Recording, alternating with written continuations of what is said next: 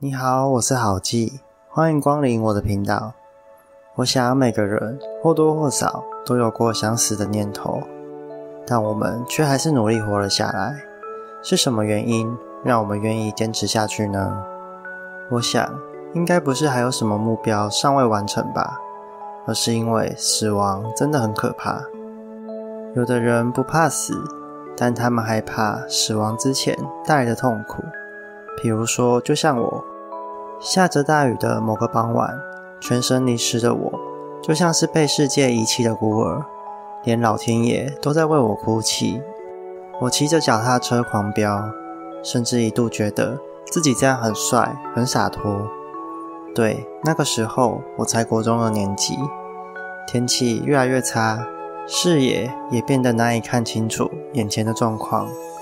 但这样反而让我更沉浸在悲伤的气氛当中。而正当我享受着这般偶像剧的浪漫情节时，这时“嘣”的一声，我撞到了路边的电线杆。倒在地上，一直哀嚎，那简直是痛到不行。因此，当下那一刻，我后悔了。从那一天开始，我就再也不飙车了。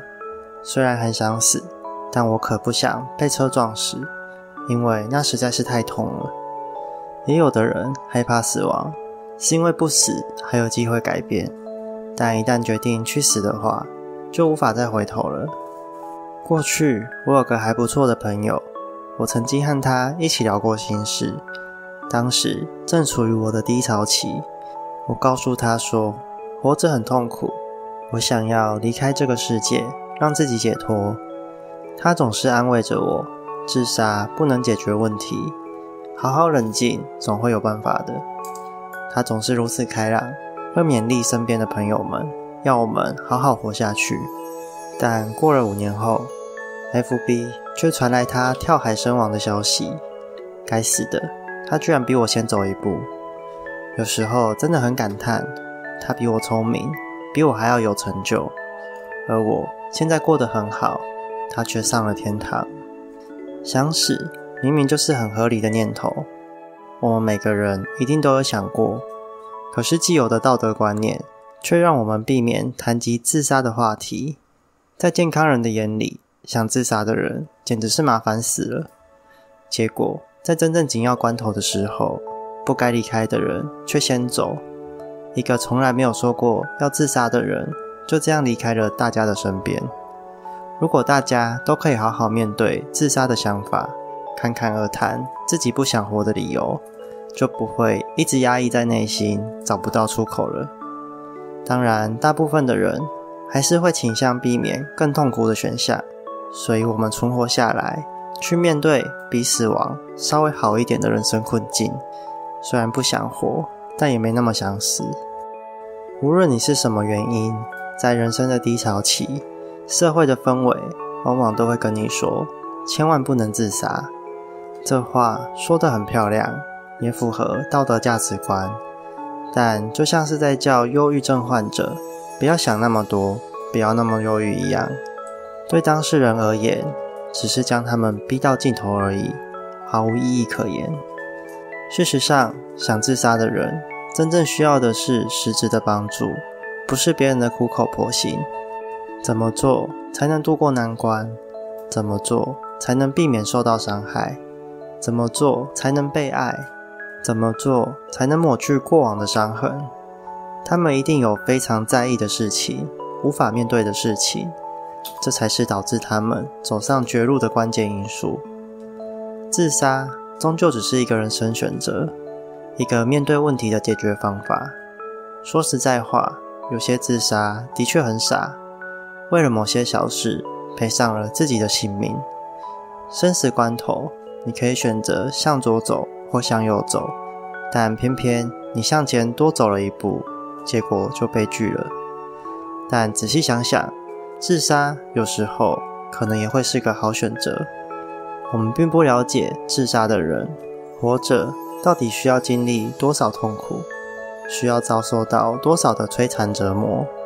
如果只是一昧的要对方别自杀，却又不去负责任，那只不过是把自身的要求强加在他人身上而已。这跟出一张嘴的酸民又有什么不同呢？我也不是要鼓励自杀的行为，而是希望想死的人至少在死之前也要活得漂亮一点。就如同前面所说的，死亡只是一种手段，但它的代价很高，一旦使用的话，就再也无法回头了。如果自杀是一个随时可以使用的王牌，我相信你不会在游戏的一开始就亮出来的。它不是第一选择，它终究是被逼迫的，是一个不得已的最终手段。既然随时都可以去死，那倒不如就先想想看，要怎样才能够好好的活下来。三十多岁的小芬，从小遭受毒亲的虐待，她一直以来都想死。但比起自杀，他还有很多手段可以使用。父母不爱他，他可以学习如何去爱自己，远离会伤人的父母，远离会受伤的地方，找一个新的角落，重新开始。四十多岁的阿杰，迟迟无法走出离婚的伤痛。他觉得自己失去最爱的妻子，失去了一切，这样活在世上并没有任何意义。然而，他却忘记了，最终能陪伴在自己身边的人只有他自己。不管最后他要找的对象是男的、是女的，还是二次元，都只是一个选择。唯独他要记得，他能够去爱别人，当然也能够去爱自己。孤单一个人的时候，还能感受到被爱，那他就无所畏惧了。其实，在所有关系之中，最可怕的。就是你爱别人，却没有人愿意爱你。我们大可以断舍离所有不好的关系，就是除了自己。因此，留一份关爱给自己，绝对是最值得的事情。虽然不想活，但其实也没那么想死。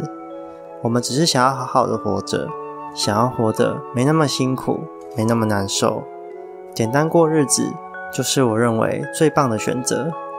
今天的内容就先讲到这里。希望对你会有帮助。我是郝记，我们下次见喽，拜拜。